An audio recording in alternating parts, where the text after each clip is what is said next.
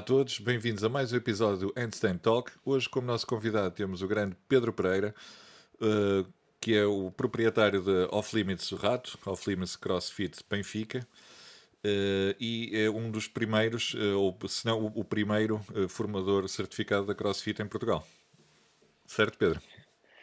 Acho que sim, ao que parece. uh, sim, temos, temos Off Limits, eu não sou o único dono da Off Limits, partilho a, partilho a, a gestão e, a, e, e o ser dono da, das Off Limits, sim. quer do Rato, quer do Benfica, com, com o Fábio, que, é, que foi o original que abriu a, as boxes comigo. Depois uhum. tivemos, entrou-nos o Pedro Robi, o Pedro Roberto, que é o Robi, e agora mais recentemente o Ruben, quando decidimos abrir a nossa segunda box Portanto, temos uma, uma parceria a quatro Boa. nas off-limits. Quanto à CrossFit, sim, fui o, fui o primeiro, não o primeiro a ter o nível 1 certo. treinador cá em Portugal, mas, mas sim o primeiro a dar as formações de nível 1. Exatamente. Em Portugal, pronto, na Europa e, e também pelo mundo. E também és atleta e, e, e coach de CrossFit. Mais, mais coach do que atleta neste momento, mas sim. É isso. Pedro, gostava que, que partilhar. Olha, antes de mais, eh, obrigado eh, por aceitares uh, esta oportunidade de, part... de participares no podcast. Pedro, uh, gostava que contasse um bocadinho da tua história, uh, como é que tu começaste, os desportos que praticaste em, criança, até, até aos dias de hoje. Então, ui, isso então é uma, uma história relativamente longa. é ora bem, quando é que eu comecei em termos de desportos? Eu desportos sempre fiz desde, desde miúdo, graças a Deus a minha mãe e o meu pai sempre foram, sempre foram muito, muito proativos na minha, na minha prática de desporto.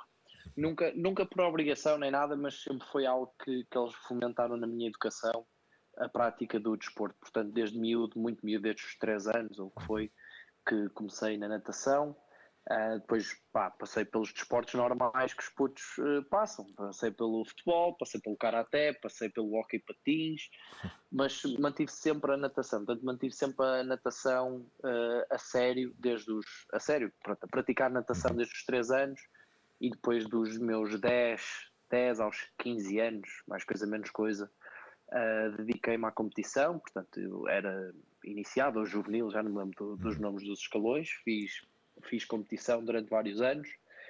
Depois, com uma dada altura, ali na, na típica puberdade, uh, fartei-me de, fartei-me de contar azulejos do fundo da piscina, apesar de adorar nadar e, e ainda, ainda gosto muito de nadar.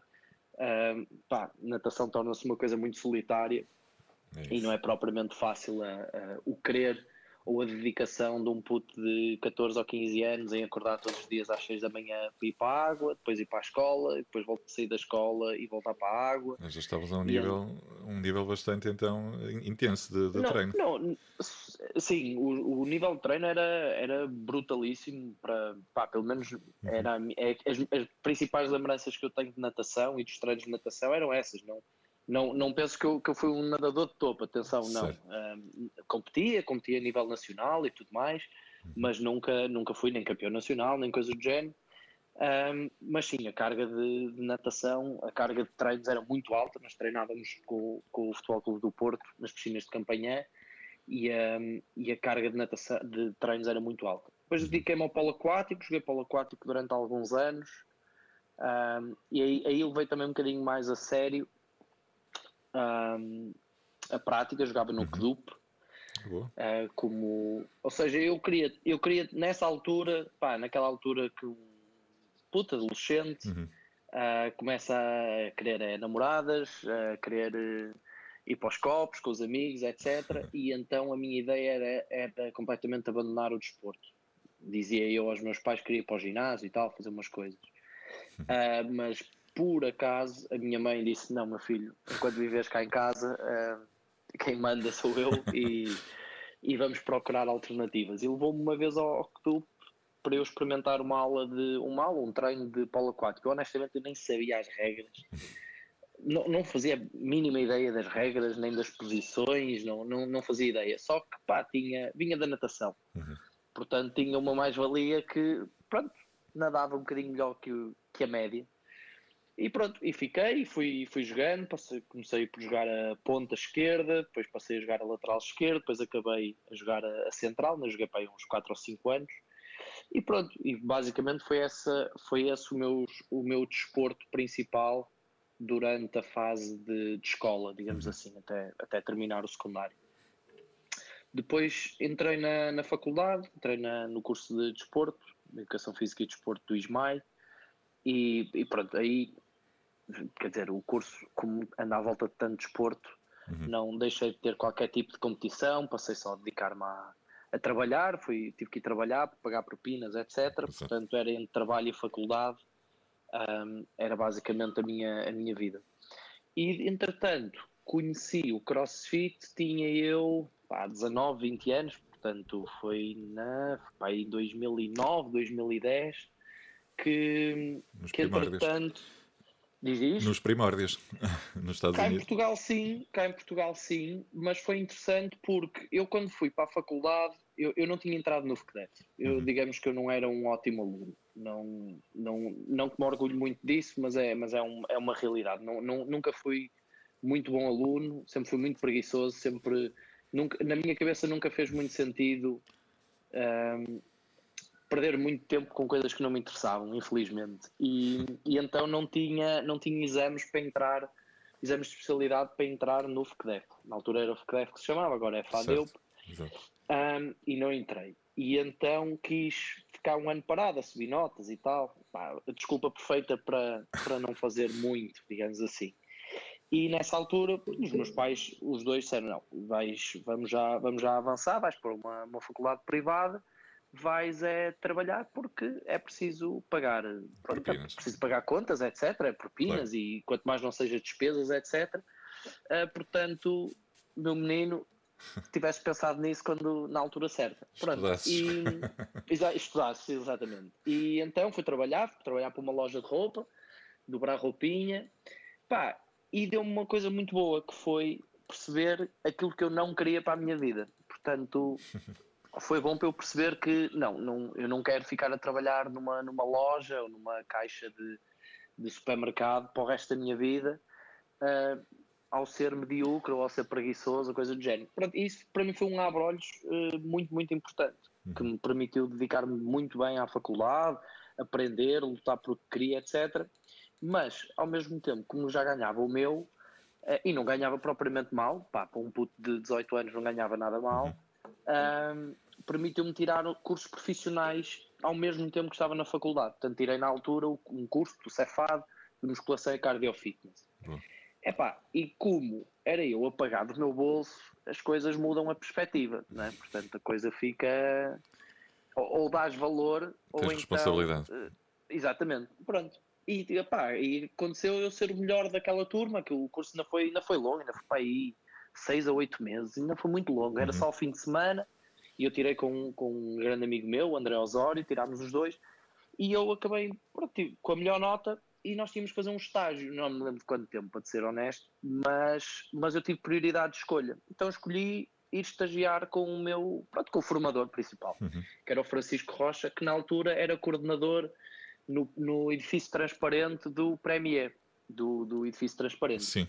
Sim e eu fui para lá estagiar, pá, pronto, estava lá a aprender, ia pôr em prática algum conhecimento, coisas desse género, e na altura ele abriu um ginásio, ele abriu, não, o ginásio não era dele, mas ele ia ser o coordenador do ginásio na Maia, mesmo à beira da faculdade do, do ISMAI, e propôs-me ir para lá trabalhar. Pronto, assim fui, foi uma ótima forma.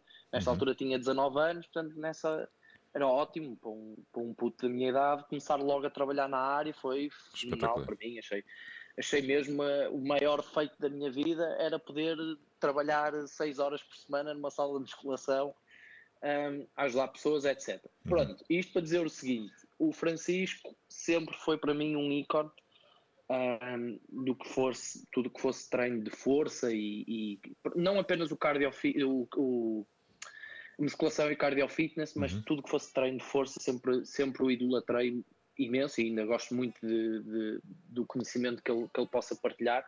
E ele todos os meses punha uma, um documento no nosso computador de, do staff uhum. uh, com, pá, com uma atividade diferente. Pá, podia ser um body pump, podia ser, sei lá, um Krav Maga ou coisas desse género, mas punha assim alguns links, alguns textos e tal. E uhum. houve uma vez que dizia lá CrossFit uma pasta que dizia CrossFit. E eu, deixa lá ver o que é esta coisa. Pá, e aparece assim uns links no YouTube e tal, um tal um tipo chamado Rich Froning, assim, sem t-shirt, de óculos de sol, com uma fita na cabeça. E eu comecei a olhar para aquela cena disse, pá, isto, isto, pá, parece é. giro. pá, porque, porque a realidade era, o, eu, eu nunca fui um, o, o gajo mais forte, nem, nem sou propriamente, não sou de todo um gajo grande, nem nada do género. Portanto, a musculação, apesar de eu gostar de, de treinar e tudo mais, epá, nunca seria uma coisa que eu fosse muito bom ou que me pudesse, digamos assim, um, sobrepor, ou, ou, porque nunca, nunca, nunca seria, nunca foi esse o caso. Então sempre procurei algumas formas alternativas de me manter em forma e coisas desse género. Uhum. Pá, decidi experimentar. Era um crossfit assim um bocado muito tamanhoso, uma coisa, pronto, sei lá, não, um gajo não, não tem conhecimento daquilo, graças a Deus nunca me aleijei nessas, nessas alturas. Ah, mas não existiam kettlebells, não vi nada. a primeira vez que eu vi um kettlebell foi, pá, digamos que quando, quando o Francisco encomendou uns kettlebells para, para, para o ginásio, eram uns kettlebells de 12 e 16 quilos, no dia de ombro eu punha malta a treinar kettlebell swings, porque para mim aquilo era semelhante a uma elevação frontal, portanto dava mais ou menos o mesmo estímulo. Pronto, pá, aqueles erros que um gajo faz. Só, só quem passou por eles é que entende, uh, uh, digamos assim, quase que a estupidez. Um, comecei a experimentar umas coisas, uns burpees, umas flexões, uns agachamentos, uma combinar com o rem, com, na altura só existiam bicicletas de, de, de spinning, mas também se experimentava assim uhum. umas coisas, etc. E comecei a gostar da coisa, comecei a achar interessante, comecei a ler, comecei a, a procurar no crossfit.com, que já na altura era um, um, uma fonte de conhecimento gigantesca. Um, comecei a ler alguns artigos, o que era o crossfit, qual era o objetivo do crossfit, etc, etc. E pronto, e no meio de muitas asneiras, decidi pá, poupar dinheiro, poupar os mil dólares e mandar-me para Londres um, para tirar o nível 1. E pronto, e assim foi. Um, fui para Londres, gastei todo o meu dinheiro na, no curso uhum. e na viagem. Fui para o hostel mais barato que existia nas proximidades da box do CrossFit Central London. E assim foi. Cheguei lá numa quinta-feira à noite, que era para ter antecedência. Sexta-feira fui explorar e a primeira vez que entrei numa box foi quando fui tirar o meu nível 1, portanto isto foi em 2011. Aliás, eu entrei na box, uh, depois entrei na box, estava a ver umas aulas e tal, fiquei a olhar para aquilo, não fazia puta ideia que, que a realidade era assim, uma, uma, uma, riga assim já toda enferrujada e tal, assim, já, já se via que não era uma box nova de uhum. todo. E Pá, depois no, no dia do nível 1, no sábado, uh, cheguei à box de manhã e estava assim malta a esfregar-se nos cilindros e numas bolas e pá, que é isto, que é isto meu? Então se aqui a esfregar nestas coisas. Portanto, eu não fazia ideia sequer que era um foam roller, uma bola de lacrosse, não fazia, pá, não fazia mais pálida ideia. Entretanto, o dono da box manda-nos sair, manda-nos esperar lá fora pelo, pelo resto da equipa pelo resto da equipa, pronto, para a equipa do, do Seminar Staff, que nos vinha dar o curso. E eu lembro feita, pá, lembro como, se fosse, como se tivesse ido hoje de manhã. Estávamos cá fora, estava um frio do caraço, era tipo fevereiro ou março, estava um frio em Londres, uma coisa pá, ridícula, mas não estava a chover. E lembro-me que a box é num beco, é uma rua muito estreitinha, muito manhosa. E lembro-me de ver todo o seminar staff, eram para aí seis ou sete, um, a chegarem, a aproximarem-se, vindos a pé do, do, fundo da rua, e uhum. eu olhei para eles e disse assim: Não, calma lá, que estes gajos mandam uma pinta fenomenal, eu quero, eu quero ser como eles. Epá, não, fazia lá eu ideia, atenção, atenção, fazia lá eu ideia do, da realidade, não é? Então tirar o. Entramos, fazemos o check-in, uma coisa pronto, normal que ainda uhum. se fez durante uns anos, agora já fazemos de modo diferente. Uh, e lembro perfeitamente que tinha, pronto, o Flowmaster, era o chefe de equipa, era o Carl Stedman. Uh, depois ainda tínhamos mais uns, mais uns quantos, uma equipa britânica que era o Steve Haydock com a ex-mulher, uhum. que era a Sophie, e tínhamos o Matt Evans, que é do, do País de Gales. Depois Sim. tínhamos o Yami Tikkanen, que é o atual, ainda é o atual treinador da Annie Torresdottir, por aí fora.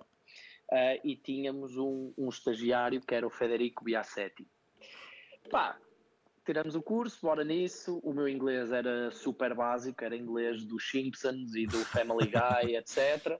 Portanto, lá me desenrasquei, uh, muita, muita prática, fiz o meu primeiro muscle up, na, na, no domingo, uhum. Pá, mas sempre com aquela cena de tudo isto a um nível muito diferente, é uma coisa completamente distinta do que eu alguma vez ouvi, do que, uhum. do que aprendi na faculdade, coisas género. Não, não que seja igual ou, ou, ou, mais certo ou mais errado, não, mas era uma perspectiva diferente, uma perspectiva muito prática, uma perspectiva muito, muito tangível. Uhum. E, e eu achei isso super interessante, esse approach super, super interessante. E pá, passei o curso, vim-me embora na, na segunda-feira. Uh, tinha passado o fim de semana a comer bolachas de chocolate, porque era a única coisa que eu tinha dinheiro para comprar, era bolachas de chocolate e, e fruta. E pronto, quando voltei, como qualquer um, qual, qualquer gajo que tira ao nível 1 e passa no nível 1, acha que tem a palavra de Deus, digamos assim, e já é dona e senhora da, da, da, da de toda a razão do fitness. E pá, comecei a aplicar. Na altura já trabalhava noutro. Na altura tinha mudado também para outro ginásio. Ou seja, já trabalhava a full time na, na. full time, não digo a full time, que ainda tinha aulas na faculdade, mas já trabalhava muito entre ginásios uhum. e tudo mais. Eu nunca gostei muito de fazer PTs, mas trabalhava muito na sala de musculação, já dava aulas de spinning, já dava aulas de. Depois daquilo que passou a ser o treino funcional. Bem, comecei a aplicar, comecei a aplicar, aplicar, aplicar. Ao fim de mais ou menos seis meses, o Francisco, portanto, esse tal, esse, é a pessoa que sempre foi o meu mentor, Sim. nessa, pelo menos nessa fase da minha vida, um, ele, ele foi jogador de rugby, foi, foi, terá sido o primeiro jogador profissional de rugby, jogou inclusive no Reino Unido, um, e sempre esteve ligado ao CDUP, ao rugby do CDUP. Sim. E pá, no meio disto tudo, Exatamente, ele já tinha uma equipa ótima e tudo uhum. mais, e, e ele propôs-me por que não começar a dar treinos às camadas jovens na preparação física? E eu. Pá, rugby? Sim, rugby. Assim, uhum. pá, eu rugby, o meu conhecimento foi da faculdade. Umas aulas na faculdade e tal, jogava um bocadinho, mas é pá, calma lá, não é? Pronto, e assim fui. Eu fui para lá, claro que lhe disse que sim, claro que era, era uma ótima uma oportunidade. ótima oportunidade para mim e fui e comecei, digamos, eu gosto de dizer que os meus miúdos do, do rugby foram os meus pacientes zero em termos de crossfit, pá, porque foi não fazer as pré-épocas com eles, fazer o desenvolvimento deles, etc., desde o sub-16 o sub-18. Uhum. Tive lá duas épocas só com eles, pá, ganhámos, fomos campeões nacionais, etc., nos dois escalões, ou um escalão foi campeão nacional, o outro ganhou a taça. Muito bom. Uh, foi ótimo, pá. Não, atenção, eu, eu não fazia trabalho de campo, quase. Sim, não fazia, fazia quase trabalho de campo. Fazias trabalho... preparador, preparador físico, Exatamente, menos. eu fazia só preparação física uhum. fora, do, fora, do ginásio, fora do ginásio, fora do campo, portanto, uhum. no ginásio e na pista de atletismo, porque o campo do tem, tinha a pista de atletismo.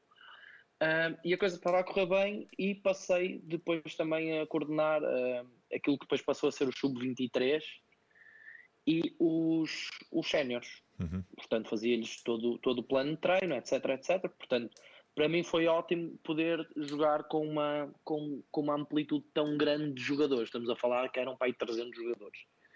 Uh, claro que não era um treino individualizado, que era impossível 300 pessoas eu individualizar o treino, mas era muito feito na base da posição em que jogavam, as necessidades que os treinadores me diziam que precisavam desenvolver com os, com os jogadores e tudo mais, e eu uhum. consegui, consegui, quer dizer, fui, fui fazendo o melhor possível um, aquilo que era uma preparação física de base complementado com treino específico de acordo com a posição. Portanto, se eram, se eram três quartos, se eram avançados, se, se tinham lesões, etc, etc, que, que é bastante frequente no, no rugby.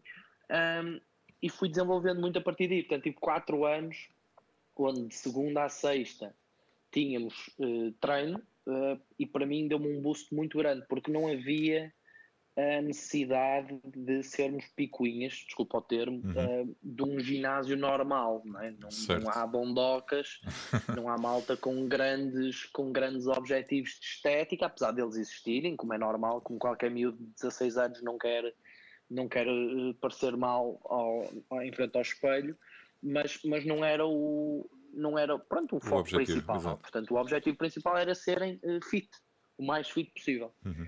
E isso para mim deu muito calo, deu muito, muito calo, porque tinha que desarrascar e tinha que arranjar soluções e tinha que manter a malta motivada e isso permitiu-me um, pá, explorar muito o que era a programação, como é que podíamos combinar coisas, como é que não podíamos combinar coisas, ensinar snatch, ensinar power cleans e tudo isso era muito importante para eles para, para o desenvolvimento da potência e velocidade e tudo mais. E, e isso deu-me um calo uh, muitíssimo grande. Uhum. Entretanto, um, isto no in-between, fui decidi tirar o nível 2 de CrossFit. Isto não havia box nenhum, mas havia, entretanto, o Diego Henriques abriu a box dele, o CrossFit Palmela, em casa dele, um, e eu fui lá uma vez, fui lá a um bootcamp, uh, portanto já nem me lembro quando é que isto foi, portanto há de ter sido para em 2012, digo eu, 2013 eventualmente. Em 2013 decido, no início do ano, diria que terá sido também para em março, ir a, a Barcelona tirar o nível 2. Porquê é que eu decidi tirar o nível 2? Honestamente não sei muito bem porquê. sei que, pá, sei que era ou seja, aquilo que eu sentia, eu lembro-me perfeitamente, aquilo que eu sentia era, ok, eu, eu entendo que é o crossfit, entendo que é o fitness, entendo essas cenas, uhum. mas eu, eu não sei se sei aplicar isto muito bem, porque uma coisa é tu explicares o movimento de musculação e há muito controle do movimento, há fase certo. excêntrica, há fase concêntrica, amplitudes de movimento são mais parciais do que completas, etc, etc. No CrossFit isso não acontece, né? no CrossFit é quase o oposto. Queres, queres amplitudes totais, mas queres uma ótima técnica de trabalho, mas queres muita intensidade. E uhum. pá, e honestamente eu não sabia se sabia uh, aplicar isso muito bem.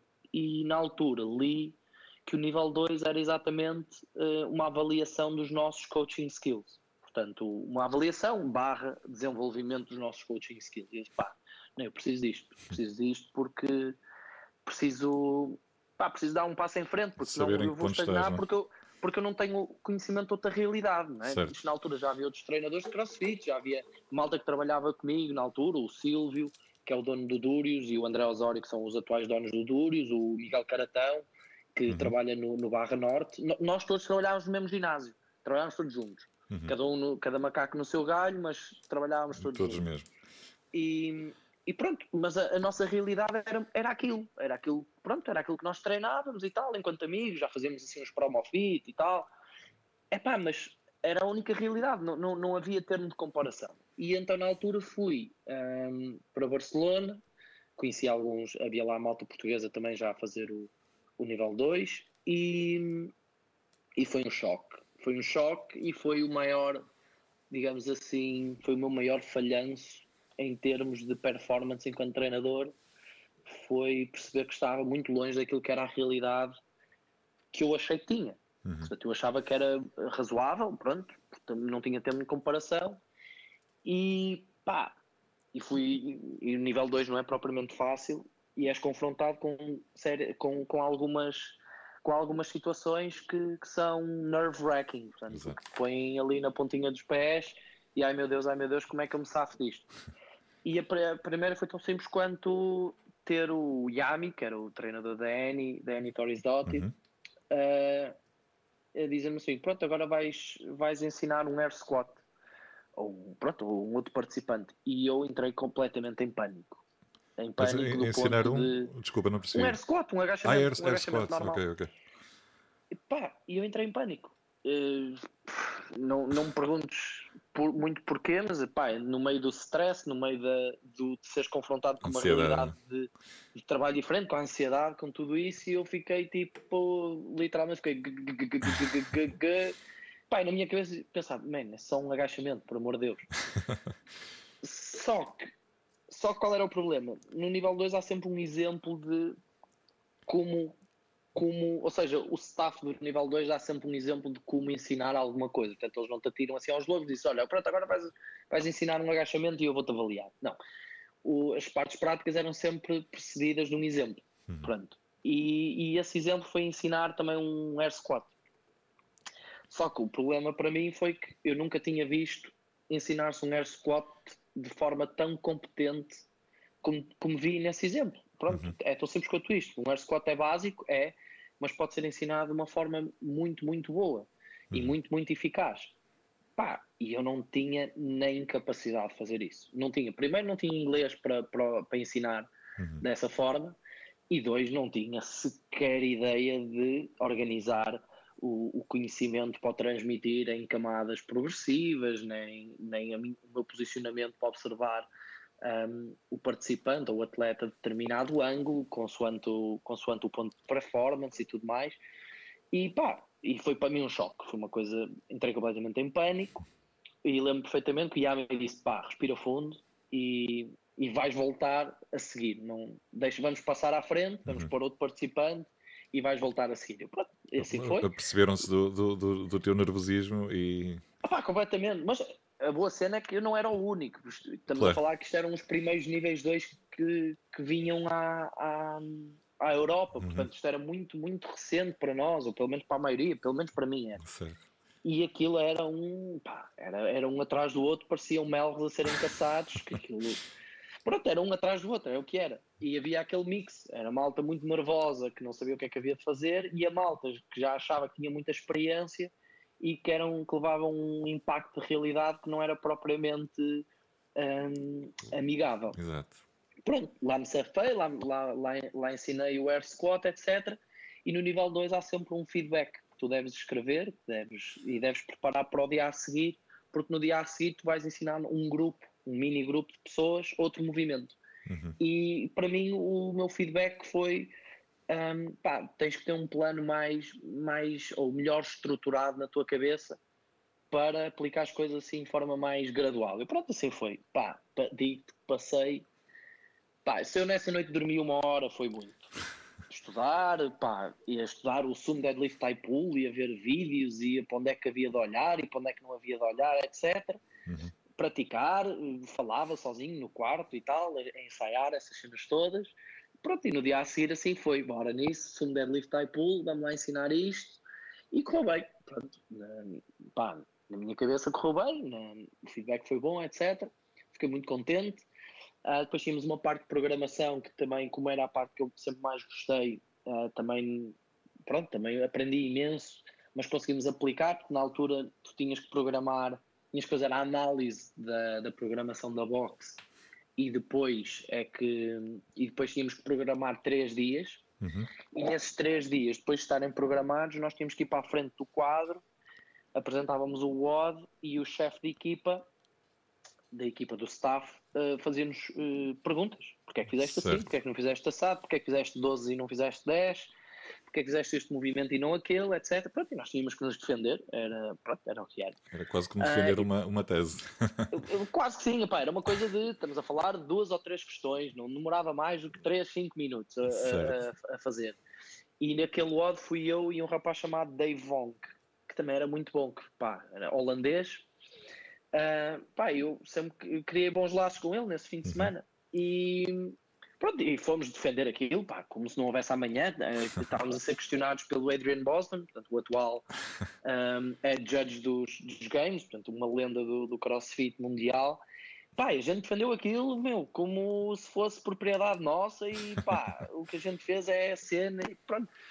E pronto, lá levámos com um feedbackzito e tal, já não me lembro muito bem, mas a partida correu bem.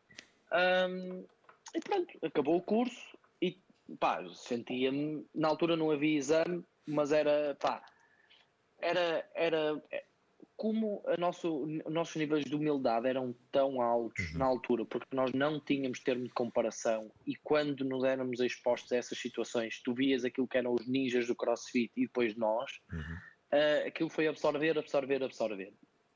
Assim que voltei a Portugal, Pá, continuei no meu trabalho, continuei com os miúdos no, no rugby, etc. Isto na altura, entretanto, entrei no mestrado de, de, desporto, de Educação Física e Desporto eh, aqui já no FCDEF. Uhum. Uh, entretanto, tirei uma pós-graduação em Fisiologia do Exercício na vertente de recuperação de doenças cardiorrespiratórias, portanto, de um ano de especialização. Muito bom. Uh, se trabalhasse, gostei muito de trabalhar em Fisiologia e fazer experiências. Nunca fui muito de laboratório, mas de experiências no terreno uhum. e os miúdos no rugby me permitiram isso, mesmo sem saberem, uh, que não, não tinham que saber, claro. eram as minhas, pronto, eram as minhas cobaias, digamos assim. e, e, pronto, e fomos, e fui, fui desenvolvendo a partir daí, e entretanto, isto pai, um mês após o, o, o meu nível 2, uhum. uh, recebo um e-mail da, da CrossFit, uma, uma, uma senhora chamada E.C. Shinowski, a perguntar se eu estaria interessado em estagiar para a CrossFit. E eu, epá, e eu na altura eu fiquei, até li aquilo duas vezes, isto deve ser algum engano, isto... ou seja, o e-mail era simples, no sentido de, com base na tua prestação no nível 2, gostávamos de saber se havia interesse da tua parte em estagiar para a CrossFit, e depois tinha todos os termos e condições, isto são entrevistas de trabalho, vai-se proceder da seguinte forma, vais ter que escolher cursos, vais, fazer, vais dar os cursos com o resto da equipa, uhum. vais tendo uma participação progressiva, mas são entrevistas de trabalho, não é nenhum tipo de coaching development uh, que vais fazer e com base nisso vais avançando no processo ou podes ser eliminado. Portanto, como é que é? E eu, claro, bora nisso, né? Bora lá. Tem que ser, bora nisso. Uh, e assim foi. Voltei a Barcelona para o meu primeiro estágio, onde foi a primeira vez que tive contacto com um atleta de games, que era o James Hobart. Era ele na altura o flow master da equipa, portanto era o chefe de equipa.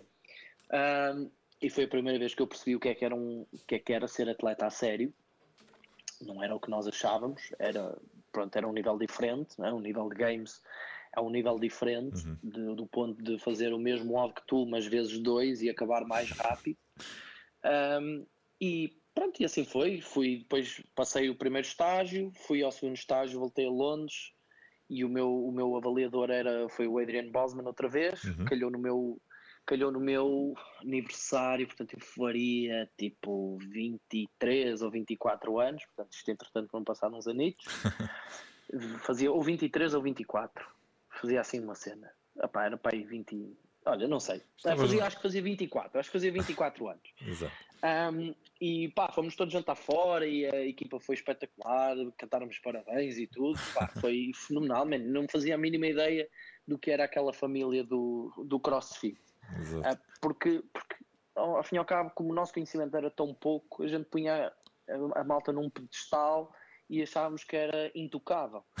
Até que depois eu tive a sorte pronto, de os conhecer e, de os, ainda os conheço e, pá, e são seres humanos fantásticos e, e mais do que excelentes treinadores. Uhum. São de uma humildade e uma capacidade de aprendizagem e uma proatividade e de uma competência pá, fora, do, fora do comum. Também são pessoas que gostam de festas a sério e coisas desse género. Também é, era, uhum. foi difícil de acompanhar esse lado, não vou mentir. Mas, mas pronto, foi, foi esse conhecimento de pessoas que cada vez mais me foi fascinando. Depois os estágios eles iam-me dando tempos de, de, de, intervalo, portanto eu tinha que parar um mês, ou tinha que parar seis semanas e praticar determinadas coisas. Uhum. Depois voltei a Barcelona com um senhor chamado Eric Preston, também uma das lendas vivas ainda CrossFit Mundial. Sim. E depois uh, terminei com dois estágios em, em Paris. Fui para o CrossFit Louvre, nas primeiras instalações do CrossFit Louvre. Um, fiz esse quarto estágio, pá, na minha opinião, e agora que posso dizer isso de sete anos de experiência no seminar staff, pá, o estágio correu muito bem, correu muito bem, pá, eu tinha a cena ali na minha cabeça, pá, a tudo coisa, pá, muita, estava ali tudo programado, correu super bem, tinha, comecei a aprender inglês mais a sério, comecei a ler livros em inglês, comecei a pôr almofadas em frente à televisão para, para me tapar as legendas, para, para eu me habituar ao inglês, etc., porque era pá, era o que havia, era o que sim, o gajo tinha que fazer para se queria, se queria aquilo, tinha que ser, porque senão não, não, ia, não ia dar em nada, porque ia ser uhum. medíocre. Uh, correu-me bem, bem o estágio, uh, mas o Flow Master na altura disse: pá, só para confirmar, vamos-te marcar mais um estágio. Um, portanto, daqui a duas semanas, três semanas, podes voltar, marcas, marcas o próximo para confirmarmos. Se correr bem, uhum. pá, a posição à partida é tua. E o Phonics, man, eu não sei se isto vai, se algum estágio vai correr tão bem como este. e pá, e assim foi, marquei mais um estágio, mas o dono da box do CrossFit Louvre, que é o Daniel Chaffee, que é o, é o organizador do, do French Throwdown, virou-se para mim e disse: Olha, eu gostava que voltasses cá puderes fazer cá o estágio, era pá, é um prazer, a gente gosta de, de, poder ajudar a malta que esteja a tentar entrar para o staff, etc. Mas ficas em minha casa a dormir, não te quero gastar dinheiro em hostels, nem coisa do género. Vens para aqui. E eu, é pá, não sei, tal, não, calma, não, não quero estar a dar trabalho. Ele, não, não, não. Eu vou ficar eh, muito incomodado se souber que tu vens cá e não estás em minha casa. E, pá, pronto. Se assim insistes, com o patrão do, do CrossFit em França, tu não me disse que não. Pronto, e fui para o apartamento dele, conheci o filho dele, a ex-mulher, pá, jantar de família, pá, uma coisa surreal de, de, de, de, de, ser, de me sentir bem-vindo a uma Certo. família de pessoas que eu nunca tinha visto. Fantástico. Ah, faço o estágio e, e os- o, o chefe de equipa era o Carl Stedman, tinha sido ele a dar-me o meu nível 1. Uhum. Portanto, tinha, na altura era, era ele o treinador da Sam Briggs. E a Sam Briggs era a Sam Briggs que ganhou os games. Certo. E pá, o gajo, quando, quando eu vi no e-mail que era ele o chefe de equipa, pá, eu fiquei tipo, completamente paralisado. Que ele, ou seja, se, se há uma pessoa que era o meu ícone para, para eu querer tentar ser o mais próximo possível, era ele. Era a tua referência de, de Era a minha coach. referência, exatamente. Exato. E um, pá, bora nisso. Um, e o curso, este curso era com pá, aí 40 participantes franceses, nenhum falava uma palavra de inglês. E a diferença é que o meu quarto, o meu quarto estágio, o anterior, tinha sido com um grupo completamente em inglês. Pois. Portanto, eu nunca tinha trabalhado como tradutor. Portanto, qual foi a ideia? Vamos dividir isto em dois grupos de 20, com um tradutor e dois treinadores por, eh, por grupo. Uhum. Ok, bora nisso. Nunca trabalhei como tradutor, mas também não há de ser nada do outro mundo. Eu, eh, depois vinha a saber que é bem diferente de trabalhar sem tradutor. Só que qual foi o problema? O, o meu grupo tinha que ser o grupo do Carl Stedman, claro, porque ele tinha que me observar, os grupos práticos. Uhum. Um, e nesse curso estava também um senhor que chama- que chama-se Nolan Mooney, um dos atletas master mais fit na, na, na Holanda, que estava a fazer o estágio para ser flow master, portanto para ser chefe de equipa. Uhum. Então, na- nesse mesmo grupo de 20 pessoas está um puto de 23 ou 24 anos, eh, com um inglês muito manhoso, a estagiar para entrar na equipa, portanto para ser um membro júnior da equipa do staff, Uhum. a partilhares o mesmo grupo com dois, duas pessoas que têm anos e anos e anos e anos de experiência. Portanto, não apenas os treinadores vão olhar para ti e vão comparar, mas também os participantes te vão comparar, não é? Inevitavelmente. Portanto, eu entrei e ensinei o air squat, saí fora, entrou o Nolan e ensinou o front squat de uma maneira como eu nunca tinha visto na minha vida e fiquei parvo com a minha incompetência em relação a ele. Eu entrei e fiz o meu melhor possível no overhead squat, etc. Pronto, e foi assim o fim de semana todo. Epá, mas no meio destas coisas todas, pronto, o curso não, não fluiu tão bem para mim. Não, era muita novidade, era muito, muita gente nos grupos, era o tradutor, era a pressão, era o que fosse.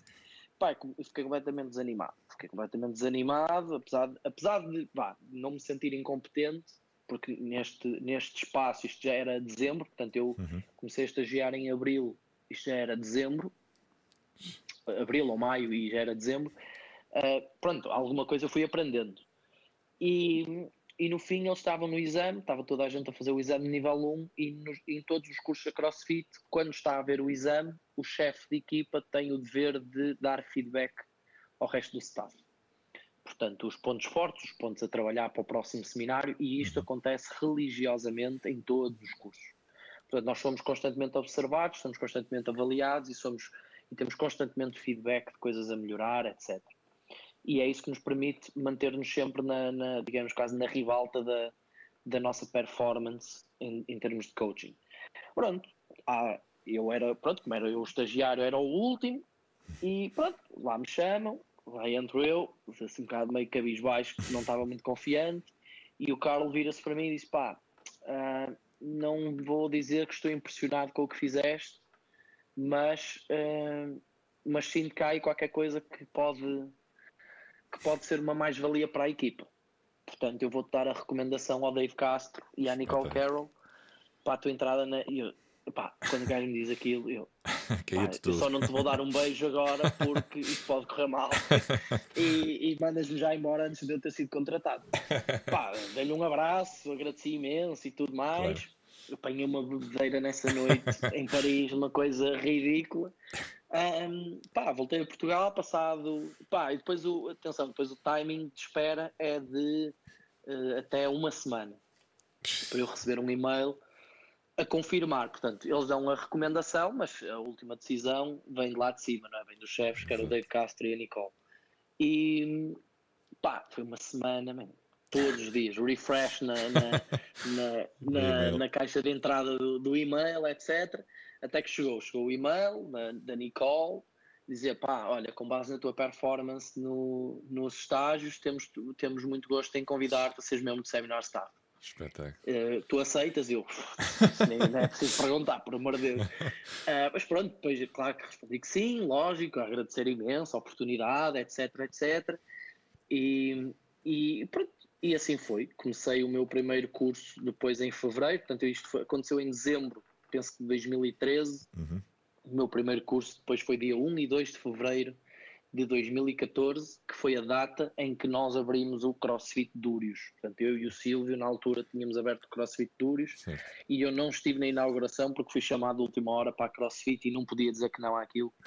E fui. Fui para Madrid, nos arredores de Madrid, um, e pronto, e assim comecei. Pá, primeira vez com a, com a t-shirt vermelha de Seminar Staff vestido. Pá, não, não deixava de ser um puto, tinha muito para aprender, tive muitos altos e baixos nesses últimos, pronto, quase sete anos de trabalho com eles uhum. e pronto. Depois vais, vais evoluindo, vais, vais aprendendo vais a dar as palestras, os, os grupos práticos, vais tendo sempre feedback, vais tendo sempre um, vais tendo sempre muitas coisas com que trabalhar, vais ser constantemente confrontado com pontos muito fracos uhum. uh, da nossa parte, porque todos nós os temos. Tive um, lembro perfeitamente também como se fosse ontem, uh, o meu atual mentor da CrossFit, o Matt Evans, um, houve uma vez que decidiu pôr-me à frente de um grupo de 30 e tal pessoas para ensinar o Air Squat e eu completamente entrei em pânico. completamente, não fazia a mínima ideia. Eu sempre seja, eu sempre gostei de falar em público e nunca uhum. me importei num, na faculdade, apresentações, nunca foi problema. Um, mas não sabia que tinha muita dificuldade em lidar com, essa, com esse stress quando estou a ser avaliado por muitas pessoas e quando tenho pessoas a olhar para mim à espera que lhes dê uma instrução. Que não, não é falar, é dar-lhes uma instrução. É, é põe assim os pés, agora pões os pés. Uh, agora vamos descer e eu espero que vocês deixem. Pronto, portanto, isto era uma coisa num grupo de 8, 10 pessoas, outra... era outra coisa num grupo de 35, lá o que é que era. Entrei completamente em pânico. Um, pá, fui. Pronto. Há coisas que cada um de nós lida com, com a frustração à sua própria maneira. Claro. Pronto, e eu nunca fui muito, muito bom a lidar com a minha frustração. E, pá, e sempre e foram, essas, foram esses pontos mais baixos uhum. na, na, minha carreira, que, que, certamente que não acabaram, que ainda vão de vir aí muitos. uh, que eu me apercebi que este trabalho, uh, pronto, que ainda tenho o prazer de, de o fazer, um, era muito mais que um trabalho, era uma família, era uma uhum. família de, de, de trabalho. E, e, sempre me ajudaram a recuperar e sempre me ajudaram a ser o meu melhor e sempre estiveram lá para, para puxar por mim e para me dar puxões de orelhas quando era preciso e vais, e vais evoluindo, e vais evoluindo. Passado dois anos passei a dar também os níveis 2, uhum. de, portanto o CrossFit Level 1 e o Level 2. Mas tu, tu, tu vai, das, das, das formações tanto em, tanto em Portugal como em França, Espanha, não é? Sim, do, do em qualquer lado. Chamarem. Pois, sim, sim, sim. Do, do onde me chamar. Para uhum. África do Sul, Angola, Rio de Janeiro. É, tive agora um. E agora, yeah, e agora, aliás, acho que eu hoje, não, eu hoje e eu hoje, não me lembro se era este fim de semana ou se era no próximo, era para ir para Israel. Mas cancelaram, pronto, pois, tá. como era normal. uh, mas sim, mandam-me para onde tiverem que mandar, Dubai, uh, posso ficar em Sintra, mas mandam-me para onde, para onde for preciso. Para onde for preciso. Portanto, depois passei a nível 2, que entretanto já era membro sénior, passei a membro sénior do, do Seminar Staff. Uh, todos os anos nós íamos para os Estados Unidos, depois passou a ser de, a cada dois anos. Íamos aos Estados Unidos para o Trainer Summit, onde, uhum. onde o Greg Glassman, o Dave Castro e o Nicole juntavam toda a equipa de staff para dois dias de, de desenvolvimento profissional. Certo. Onde íamos, pá, dependia do, dos anos, mas havia, havia normalmente temas. Uhum. Ou o tema era o nível 1, ou o tema era o nível 2, ou o tema era o coaching, ou o tema era os grupos práticos, ou o tema era as palestras, o que fosse. Então tinhas ali dois dias enclausurado a trabalhar 12 horas por dia, só, só coaching, coaching, coaching, feedback, muito feedback, muito trabalho de reflexão, muito trabalho de pôr em prática, etc. Uh, ah, portanto, sempre que voltávamos era tipo um boost fenomenal de, de pá, vamos fazer assim, vamos fazer, exato, e motivação e caraças. depois aqueles discursos tipicamente americanos que te põem o ego completamente lá em cima e tudo mais. E pronto, fui desenvolvendo, desenvolvendo, evoluindo, dando palestras, mais palestras, depois trabalhava, trabalhava os cursos, o máximo de cursos, portanto já dei próximo de 200 cursos para a CrossFit. Um, e pronto, e vais, vais evoluindo, vais sendo promovido e agora recentemente cheguei a, cheguei a Flowmaster, portanto hei de ser o primeiro Flowmaster aqui na Península Ibérica, portanto vamos ver se... Ainda não, ainda não dei nenhum curso, ah, já dei um curso como Flowmaster, dois, na prática dois, mas pronto, depois entretanto Covid-19 e ficamos em casa. Pronto, e mas, basicamente essa... Diz, esses, esses cursos, desculpa uh, interromper, foram aqui em Portugal ou, ou noutros países? Não, não, noutros países. Okay. Em Portugal nós começámos os cursos eu não quero estar a dizer uh, em erro, mas em 2014, não, 2015, 2015, penso eu, ou fim de 2014. Foste tu que começaste? Não, não, não fui eu que comecei, nem ah, sequer okay. foi na minha box, foi na box no, no 2725, que é a box do Paulo Cury e da Andrea Lopes, uhum. uh, que ainda são lá os cursos todos, portanto a CrossFit sempre que vem a Portugal vai àquela box para dar o nível 1 ou o nível 2. Uh, eu tive a sorte de participar em todos esses cursos, uhum. portanto, menos um. Houve um que tive, fiquei a organizar, estava a organizar os Promofit e, e era no mesmo fim de semana e fiquei, e fiquei nos Promofit porque tinha, essa, tinha esse compromisso. Uhum. Mas cá em Portugal, pá, não te quero estar a dizer em erro, mas penso que já houve próximo de 50 cursos, pelo menos. Muito próximo de 50. Portanto, tudo o resto foi fora, foi fora foi de Portugal. Uhum. Yeah. Uh, uma, uma, uma dúvida, uh, por exemplo, uh, uma pessoa que, que tenha terminado, acabado, acabou de terminar a licenciatura de Educação Física, uh, não percebe patavina de CrossFit, mas quer acrescentar ao seu currículo o, o, o coach de, de, ser coach de, de, de, CrossFit. de, CrossFit. Essa pessoa pode ir tirar o, o level 1 ou... Sim, sim, qualquer pessoa pode tirar o nível 1 quer sejas, quer queiras ser treinador, quer não queiras. Uhum. Portanto, o nível 1 é dedicado a toda a gente, porque é, um, é, um, é um fim de semana dedicado ao, a aprender o que é o crossfit. ok? Não, tu não sais do nível 1 um treinador, um treinador sequer. Exato.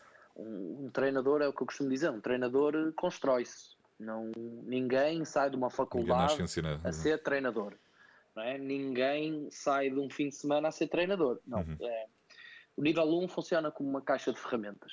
Uhum. É uma caixa de ferramentas. Nós damos-te a caixa de ferramentas, que é os conceitos básicos, os conceitos teóricos que estão por trás de toda a nossa parte prática e damos-te umas luzes daquilo que é a prática. Uhum. Sendo que o foco no nível 1 é mais a melhoria, ou seja, em termos práticos, o foco é mais a melhoria do teu movimento e algumas luzes de como ensinar o movimento uhum. e não necessariamente fazer-te o maior treinador, porque tu não, não ensinas nada no nível 1 és ensinado.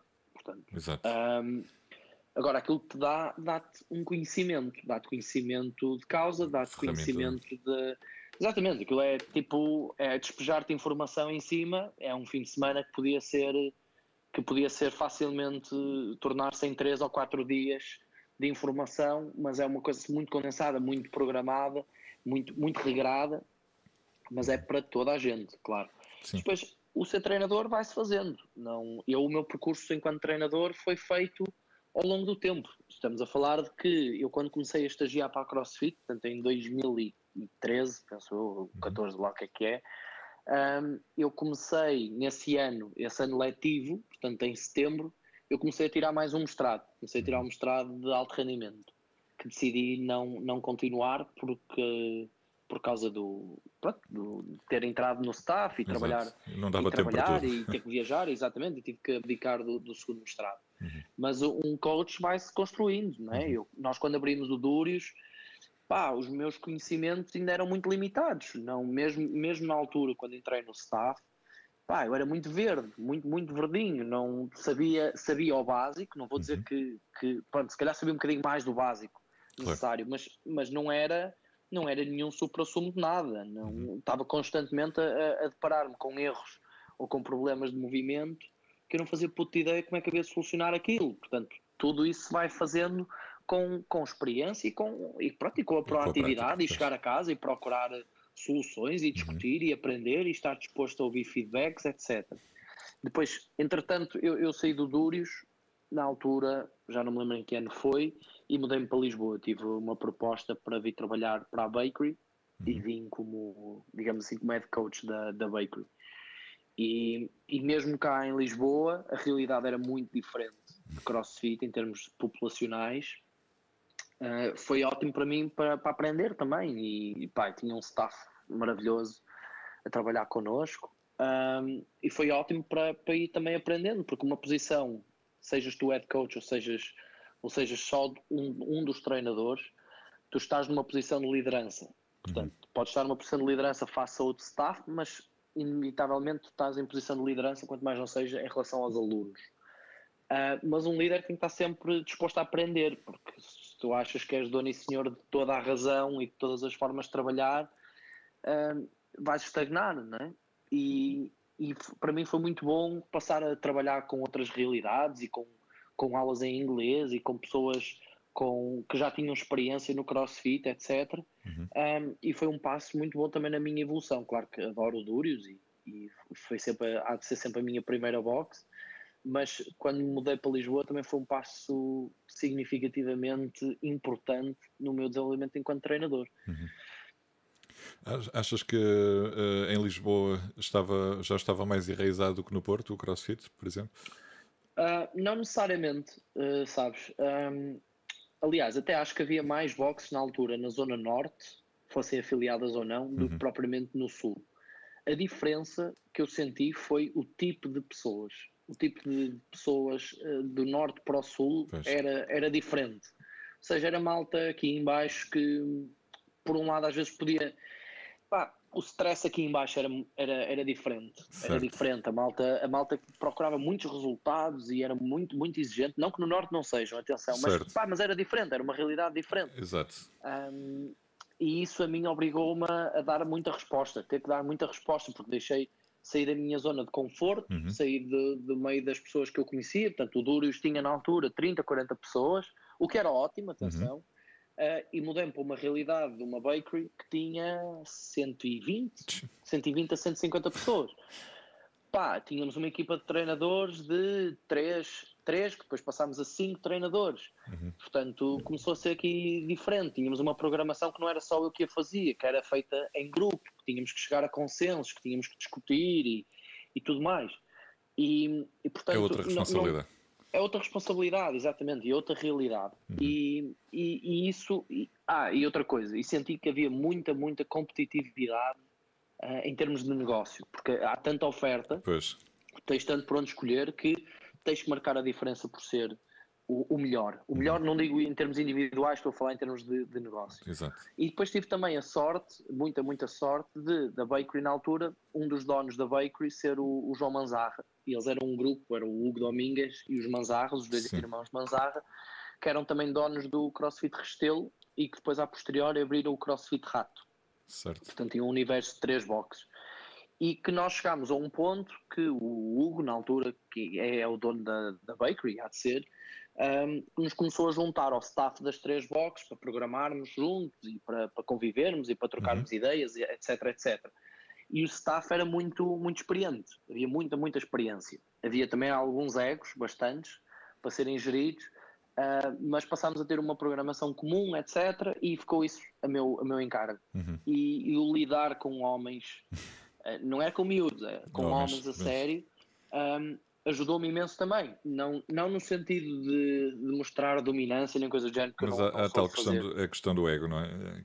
Exatamente, uhum. exatamente. Foi, mas, mas o facto de também aprender a ficar calado e a ouvir, aprender a, a, a, aplicar não apenas aquilo que eu achava ser o melhor, mas também dar a oportunidade, oportunidade ou dar a, a mão à palmatória para outras ideias, etc. Uhum. E isso para mim foi muito bom. Tínhamos o, o Bruno Salgueiro no staff, tínhamos o Gonçalo Westwood, tínhamos na mesma o Tiago Gandum, tínhamos o Fábio, um, e entre outros treinadores, e pá, isto foi fantástico para nós, uhum. porque havia muita experiência e havia muitos pontos de vista diferentes, havia muitos backgrounds diferentes, e isto foi, pá, foi fenomenal para, para o meu desenvolvimento. Pois, entretanto, uh, pá, sempre fui muito ligado à, à, programação de competição e sempre tivemos. Um, organização muita... de eventos também, não é? Exatamente, na organização de eventos, mas também enquanto atleta, enquanto uhum. programador de, de atletas, etc Uh, e começámos a. Pá, comecei a explorar, comecei a, a, Project Performance na altura, que era a minha marca de competição, teve um boom gigante, tivemos tipo 60 ou 70 atletas ao mesmo tempo, que era uma realidade brutal, que eu não conseguia de todo dar resposta. Uh, pelo menos daquela forma de trabalhar, não conseguia. Comecei a, a, a procurar ajuda, comecei a ter a participação também do Fábio que é o meu atual sócio, um dos sócios da, da Off Limits. Uhum. Uh, depois, na altura, também tivemos outras participações e convidados e malta a participar e a dar inputs também muito, muito bons. Uh, e depois chegou a altura que, que eu senti que era, era a altura certa de dar o passo seguinte, que era abrir um, a minha a própria, própria box. box Agora, não, claro, não tinha, não tinha o capital necessário para, para abrir sozinho e achei logo na altura que não seria uh, viável eu abrir sozinho, porque era uma pessoa que tra trabalhava em, em 50 e não sei quantos fins de semana anuais, eu trabalhava 48. Portanto, 48 fins de semana eu estaria eventualmente fora. Mesmo que alguns cursos fossem em Portugal, os cursos em Portugal é uma vez por mês ou uma vez a cada dois meses, na altura. Uhum. Um, e o Fábio, na altura, falou comigo: isso, pá, olha, eu sei que estás à procura de. ou que estás a pensar em dar um passo em frente. Olha, eu, eu também, e acho que se calhar era uma boa ideia. E pá, e na altura foi assim, foi pá, se eu quero, tu também queres, por que não? Então Vamos bora lá. nisso. Pá, o Fábio, o Fábio sempre foi uma das pessoas mais competentes que eu conheci, sempre foi um grande amigo meu, é, é, é, é meu padrinho de casamento, portanto acho que isso diz, Já diz, tudo. diz tudo, não é? Exato. Um, pá, bora nisso, bora nisso, vamos, vamos avançar, vamos arranjar um espaço, vamos criar o nosso conceito, andámos para trás e para a frente com possibilidades de nomes e de não nomes, e porque não dava assim e porque dava assado, até que ficou, olha, não off limits, ah, bora off limits, seja. uh, e abrimos, pronto, abrimos um cantinho muito pequenino no Alto dos Moinhos e começámos a partir daí, pá, aulas com oito pessoas, que, que era o nosso limite, era oito ou dez pessoas, depois rapidamente se tornou numa realidade de 16 pessoas, onde tínhamos que pôr malta a fazer da balandra fora da box porque não cabiam fisicamente todos ao mesmo tempo. Uh, N problemas com os vizinhos, claro, tínhamos uma hamburgueria ao lado que quando estávamos a fazer, exato, quando fazíamos o all balls, eles diziam que os, que os, que os copos na, nas prateleiras estavam todos a vibrar e, e a televisão tinha cair, etc. Pá, e na altura, curiosamente, o, o Hugo, portanto o dono da, da bakery, uh, e os Manzarras queriam vender o rato. Uhum. Não, não estava a funcionar muito bem. Havia ali Uh, pá, muito trabalho. Uma box, uma pessoa que acha que uma box não dá trabalho, dá muitíssimo trabalho, face até ao potencial rendimento que dá. Um, ehm, e havia ali muito trabalho, etc. E eles então decidiram que os Mazarra iam ficar com o Restelo, o Hugo ia ficar com, o, com a Bakery uhum.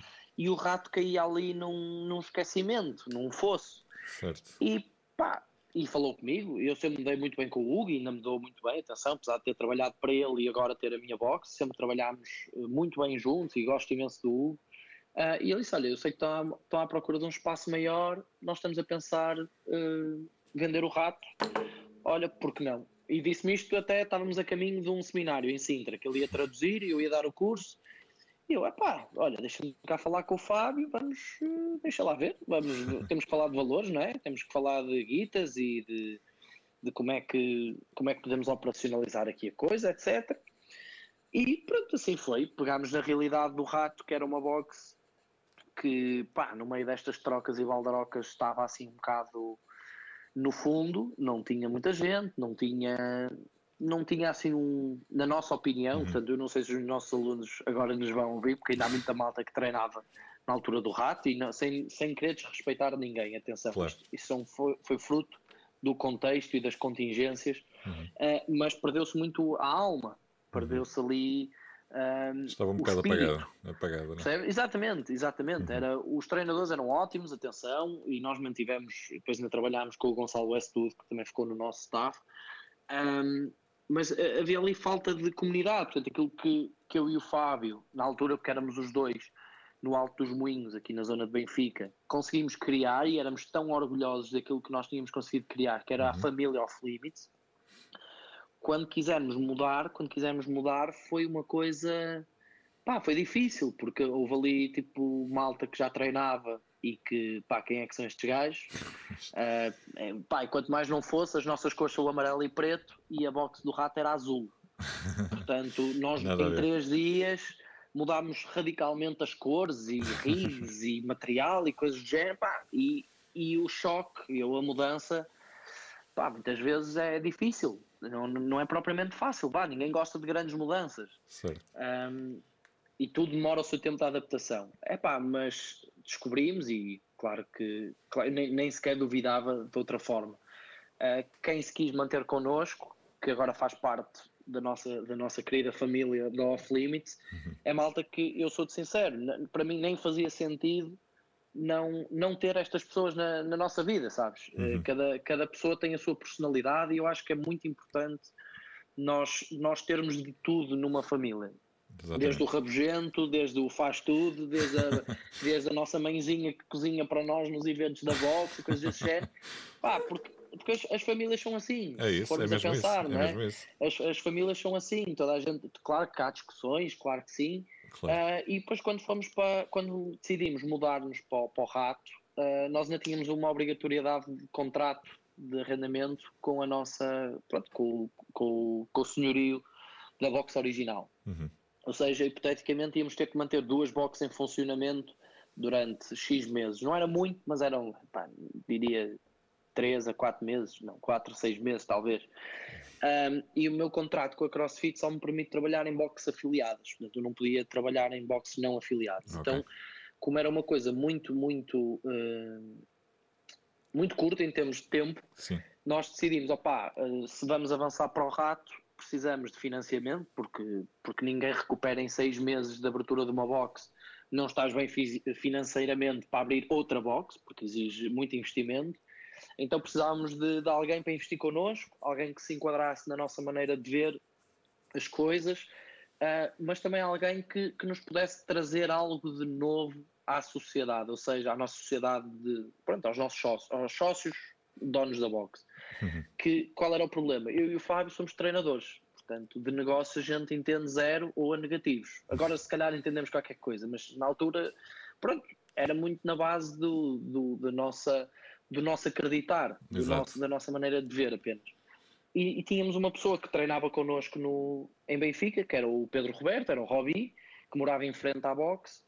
Rapidamente se tornou uma das pessoas mais próximas da, da nossa parte um, a treinar connosco e tudo mais. Uhum. Nada a ver com o mundo do desporto, nada a ver. Não fazia só desporto por ele, mas nada a ver com em termos de formação Exato. académica nem nada. E pá, mostrou-se interessado, mostrou-se interessado uh, e pá, se calhar um gajo que percebe de negócios ou que nos pode dar quanto mais não seja um input do ponto de vista do aluno, um, se calhar fazia sentido. E assim foi, avançámos para o Rato, mudámos a afiliação para o Rato, ficámos com a box de Benfica, que era no, essa box original como, como não afiliada, ficou Off Limits Academy. Eu não dava lá aulas, tivemos lá algum staff a dar aulas, até cumprimos os termos contratuais. E assim foi, assim que pudemos fechar, fechámos, teve que ser, não, claro. não era uma box também muito sustentável, os problemas eram constantes, eh, já abríamos e fechávamos só de acordo com as aulas, já não havia assim um espírito por aí fora, mas teve, teve que ser, teve que ser uma decisão, custou muito, porque era o nosso, foi o nosso primeiro ninho, uhum. uh, mas teve que ser.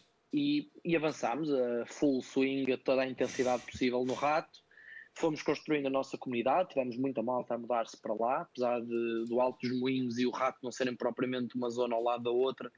Foi muito bom para o nosso, vou dizer, para o nosso ego, uhum. saber que havia malta que confiava em nós o suficiente para se mudar de um lado da cidade para o centro da cidade. Um, portanto, foi, foi aquele feedback de pá, devemos estar a fazer qualquer coisa correta porque esta malta acho que nos curte. Portanto, bora nisso, vamos fazer um upgrade porque vamos ter um espaço maior, vamos ter mais exigência, vamos ter malta que já fazia crossfit nesta box um, que vai exigir de nós, o que é ótimo. Uh, vamos ter mais malta nova a aparecer porque estamos numa box do centro da cidade e principalmente temos que dar a perna porque há despesas a pagar e a malta que temos neste momento não paga estas despesas porque a nossa realidade em Benfica era uma box mínima uhum. e passámos para uma box média, não é grande porque nós também nunca acreditámos em boxes muito grandes, mas uma box média, portanto há que pagar e há que pagar a treinadores, etc. Pá, e, pronto, e tem que ser um negócio, e se o negócio não é lucrável, não vai ser sustentável em longos períodos de tempo. Pronto, e assim foi. O Robbie entrou, tivemos no rato agora já estamos no rato há quase 4 anos. Uhum.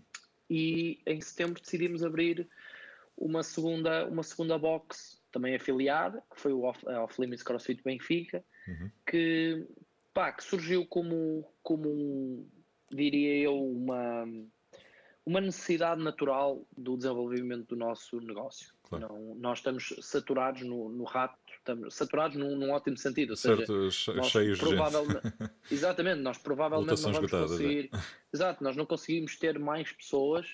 Aliás, tu consegues, conseguir, consegues sempre, porque as marcações das aulas são, são feitas online, portanto, tu conseguires, consegues sempre. Mas nós não acreditamos que, que seja o ter mais que seja o sinónimo de, de melhor para o nosso negócio, claro. porque, porque nós, nós, ou seja, isto, eu falo por eles porque sei que, que todos pensamos da mesma forma, mas uh, em primeiro lugar estão os nossos, estão os nossos, os nossos sócios, os nossos alunos, uhum. e, e, e, se nós não conseguimos garantir qualidade ou pelo menos uh, continuidade no seu desenvolvimento e na sua marcação de aulas, etc., nós não estamos a fazer um bom trabalho. Estamos, é, nesse caso, as pessoas seriam meramente números.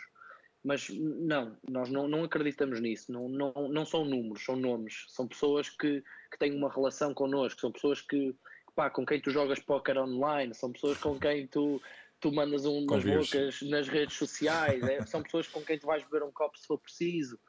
E, e isso só se consegue através da relação. Uhum. E, e, pronto, e precisávamos de uma, de, uma, de uma outra solução, precisávamos conseguir começar a abrigar mais gente. E, e pá, tínhamos essa disponibilidade, pronto, tínhamos essa disponibilidade, não financeira, mas em termos de tempo e em termos de staff e em termos de nome, já nos permitia dar alguma, algum conforto. E foi aqui que entrou o Ruben. O Ruben sempre foi uma pessoa, o Ruben é piloto da TAP, portanto também nada, nada a ver com o desporto, é nosso amigo de, de longa data. Portanto, ele começou a treinar comigo na Bakery, portanto, aliás, ele já treinava em Londres, ele viveu em Londres durante uns tempos, voltou, treinava, e mostrou-se na altura, nesta altura de setembro, setembro do, do ano de 2019, uhum. tinha a disposição financeira para, para nos dar o suporte que a gente precisava, podia nos ajudar com algum input também enquanto aluno, enquanto, enquanto pensador e enquanto potencial ajuda no, no nosso negócio, no backstage, etc. E pronto, e decidimos avançar para isso. Claro que precisávamos de um staff um bocadinho mais, mais amplo. Entrou para a nossa família o Pedro Borges, que é treinador na Trend, é, é também um dos melhores Masters nacionais, uh, e juntou-se à nossa família, juntou-se ao, ao, Hugo Pinto, à Patrícia, ao Tiago, e depois também juntámos o Simão uh, nas aulas de, de, ginástica e mais, e mais novidades hão de vir agora de futuro. quando, quando, passar o, o Covid, não é? Exato, quando começar a passar o Covid, ou para, para a nova época, pronto, digamos assim. Eu, eu, eu, aliás, eu tenho, tenho falado com, com o pessoal, eu já disse isto à, à Patrícia, uh, quando, que, que entrevistei na semana passada, uh, que quando terminar este, este, esta situação, que vou, vou estou a ponderar em uh, ir visitar o, o pessoal com quem, que, com quem falei, que, quem entrevistei, uhum. Olha, acho ótima ideia. Visitá-los pessoalmente e conhecer, conhecer os vossos espaços e, e, e se calhar treinar treinar, um bocadinho em cada, em cada uma das boxes. É sempre bem-vindo. Obrigado. Por isso vamos, vamos, vamos andando e vamos vendo, não é? Exatamente. Também... Esperar agora que isto passe tudo, voltemos todos à normalidade. É isso, e, é isso. Pronto, e, e, assim depois, e depois a partir daí começar a, a abrir horizontes. Exatamente. Pedro, uh, tu, tu tu, tu, já me disseste tanta coisa que eu, até fiquei. Tu, já, já me foste respondendo as minhas perguntas quase eu, todas. É que eu falo muito. muito Foste-me respondendo às perguntas todas uh, com, uh, com a, tua, a tua transmissão de, de, de informação. Uh, tu, para ti, tu, tu fazes treino, treino individual, não é? Fazes, fazes o coaching não diria online, pronto, é, é, é, um bocado coaching online, não é? A preparação de atletas. Sim, faço, sempre fiz. Uh, eu, eu criei já, já não, não, me lembro quando é que terá sido, mas penso que em 2012, 2013, criei a Project Performance, certo. que era uma, uma marca online que tinha como objetivo uh, eu trabalhar com atletas de vários desportos. Tive a oportunidade de trabalhar com, com jogadores de rugby fora do, fora do clube, tive a oportunidade de trabalhar com triatletas, Portanto, tive a, a, oportunidade de trabalhar com alguns judocas também uhum. e, e, trabalhava com eles a preparação física. Portanto, era um acompanhamento online, é um facto, uh, mas mais dedicado. Um, a, era uma cena multidesportos, digamos assim. Exatamente. É, é claro mais depois... performance desportiva do que propriamente uh, o, o, treino exatamente, em si. Exatamente, exatamente. Uhum. E é pá, mas depois contingências e vai-se e vai, e vai ganhando algum nome na, na área do desporto, do, do, neste caso do crossfit, etc. E a procura começou a ser quase que exclusivamente crossfit, e eu eh, até que chegou a um ponto de pá, não, não, não, não dá para dar resposta a tudo e a todos, não, pá, não dá, uhum. pronto, é, é o que é. Uh, e então passei a dedicar-me só e apenas ao crossfit. Portanto, tive a project durante N de anos um, depois decidi parar, decidi dar só escolher as pessoas com quem eu podia trabalhar, portanto deixou de ser uma coisa tão, tão geral para ser uma coisa mais, mais restrita. Uhum. Portanto, este último ano eu tenho trabalhado apenas como Pedro Pereira a, a dar treinos às pessoas que, que, procuram performance ou que quanto mais não seja procuram ser um bocadinho mais competitivos. Certo. Agora vem a caminho aí uma novidade gira que está a ser trabalhada, portanto, que eu acredito que agora em maio vai ser lançada como preparação para a reabertura de, dos, pronto, dos trabalhos, das, das boxes e dos uhum. treinos, etc. Um, mas, mas sim, faço, não, não faço uma programação uh, personalizada, uhum. faço com coisas personalizadas. Ou seja, eu ainda ontem estava no live e eu, eu gostei imenso de falar isso. com o Renato, porque sei que o approach dele é 100% personalizado Uh, mas depois também gosto de falar com o Seial que tem um, approach mais generalizado. Uhum. Um, e eu gosto de pensar de que todos nós precisamos, em termos competitivos, atenção, claro. e, e, mesmo que não seja competitivos, é uma realidade. Uhum. Uh, o grau é que pode ser diferente, mas todos nós precisamos de mais endurance, todos nós precisamos de mais força, todos nós precisamos de mais ginástica, todos nós precisamos mais uh, endurance, ou o que seja. É sempre alguma coisa melhor. Precisamos. Exatamente. E, e, então sempre, sempre o meu approach, portanto não é nem mais certo nem mais errado, é simplesmente o meu approach. Uhum. Uh, sempre gostei de ter todos os atletas a trabalharem uma, de uma forma geral todas as nossas competências, uh, ou as competências que eu acredito serem necessárias para uma prova de crossfit. Uhum. Depois o que é que é preciso? Fazer apontamentos consoante as fraquezas ou debilidades de, de cada um. Uh, claro que chegas a um nível como, como eu tenho a sorte de treinar o, o Marco Almeida de Angola e a Sara Pinto, que, que também teve nos Games, são certo. dois atletas de Games do ano passado, e o Marco este ano também irá, apesar de ser agora à porta fechada aos Games. Uh, claro que estamos a falar de um nível e de uma dedicação uh, de um patamar diferente. Uhum. E, e claro que precisas dar uma resposta diferente a atletas desse gabarito, logicamente que sim. Uh, mas o treino deles, por exemplo, posso dizer que a Sara ganhou o Open no ano passado e este ano também na prática ganhou, mas depois teve um problema numa filmagem. Certo. Uh, com uma programação que malta perfeitamente comum faz. Claro que a Sara tem os apontamentos dela na, para mudanças eh, um bocadinho mais específicas para, para a performance dela, Exato. mas é interessante de saber que tem uma malta de, bah, que, que tenha feito top 20 no Open, faz o mesmo treino que ela que ganhou. um, portanto, ou seja, aquilo que eu acredito é todos nós precisamos de, de, de ser melhores uhum. em tudo e principalmente para chegarmos ao nível internacional ainda precisamos de, de comer uns danoninhos. Um, portanto, eu dedicar-me apenas ou, ou, com muito ênfase apenas a fraquezas de, do atleta uh, não, não é aquilo que eu acredito mais. Porque, isto porque eu acredito que se tu és bom a fazer pull-ups, por exemplo, uhum. tu vais ser sempre bom a fazer pull-ups. Não, não, não é por aí. Essa não é, não é o, o major focus. A questão é, tu não queres ser bom a fazer pull-ups. Tu queres ser o melhor a fazer pull-ups e principalmente queres ser muito competitivo com malta lá fora a fazer pull-ups. Portanto, o que é que é o bom? O que é que, é, o que, é que, eu, o que, é que para mim é pois. bom a fazer pull-ups? É conseguir fazer 30 pull-ups? é, é, é o quê? Fazer séries de 10 pull-ups num Metcon de 20 minutos? Ok, pronto, isso, isso pode ser bom, é um facto, pode ser bom. Mas em realidade internacional isso não é bom, isso é fraco. Uhum. Por muito que nos custe admitir, atenção, sim, sim, atenção sim, Ricardo. Um, não é? Em termos internacionais, qualquer atleta medíocre masculino faz 60 pull-ups unbroken.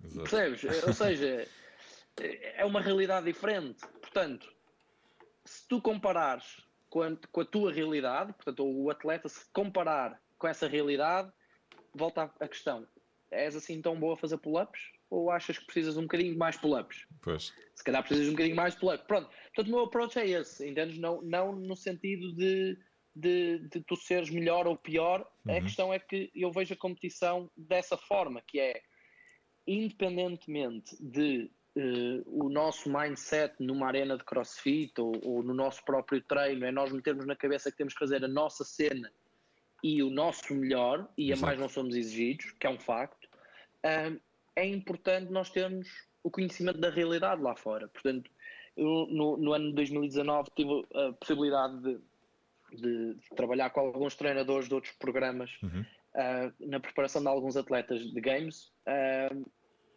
pá, que quando tu dizes assim, vamos fazer um teste de máximo pull-ups e depois, ou seja, na segunda sessão do dia, portanto já não estavas a 100%, na segunda sessão do dia, tu entras numa série de máximo unbroken uh, e metes 78 pull-ups, uhum. tu dizes assim, man, calma lá, calma lá.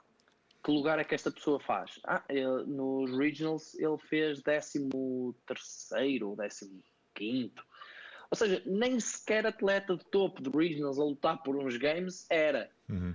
Ok?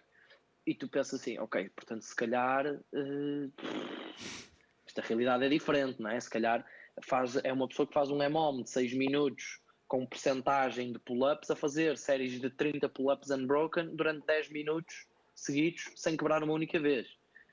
E tu pensas assim, ok, isto não é sequer uma pessoa que vai lutar pelos lugares cimeiros de uma de uns games ou de uma, de uma prova, se calhar alguma prova internacional, claro que certo. se calhar está ali a lutar por um pódio, etc. Mas não é um habitué. Uhum. Portanto, ou seja, a minha, a minha realidade tem sido uh, essa. Daí eu moldar o meu approach ao treino dessa de forma. forma global. Uh, exatamente, de forma global, mas claro que Uh, temos que ter sempre apontamentos, temos que ter claro. sempre um toque aqui, ou um, um, uhum. uma adaptação de volume aqui ou ali, etc, etc. E isso, claro que é necessário, não digo que não, mas, o, mas a linha condutora, para mim, regra geral, é sempre a mesma. O template normalmente é sempre o mesmo, sim. Boa.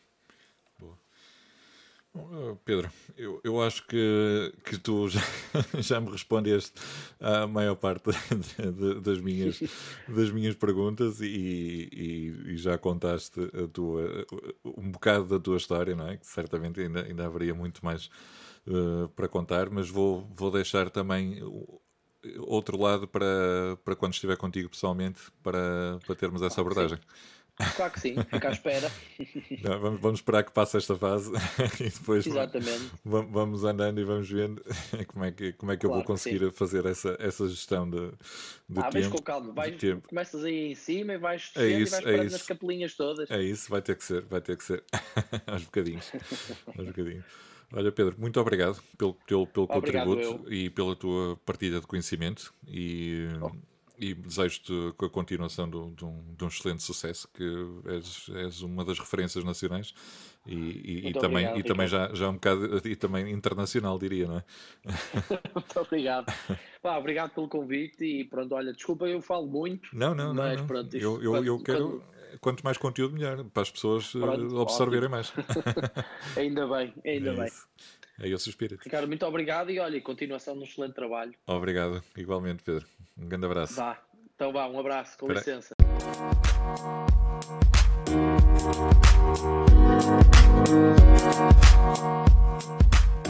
Thank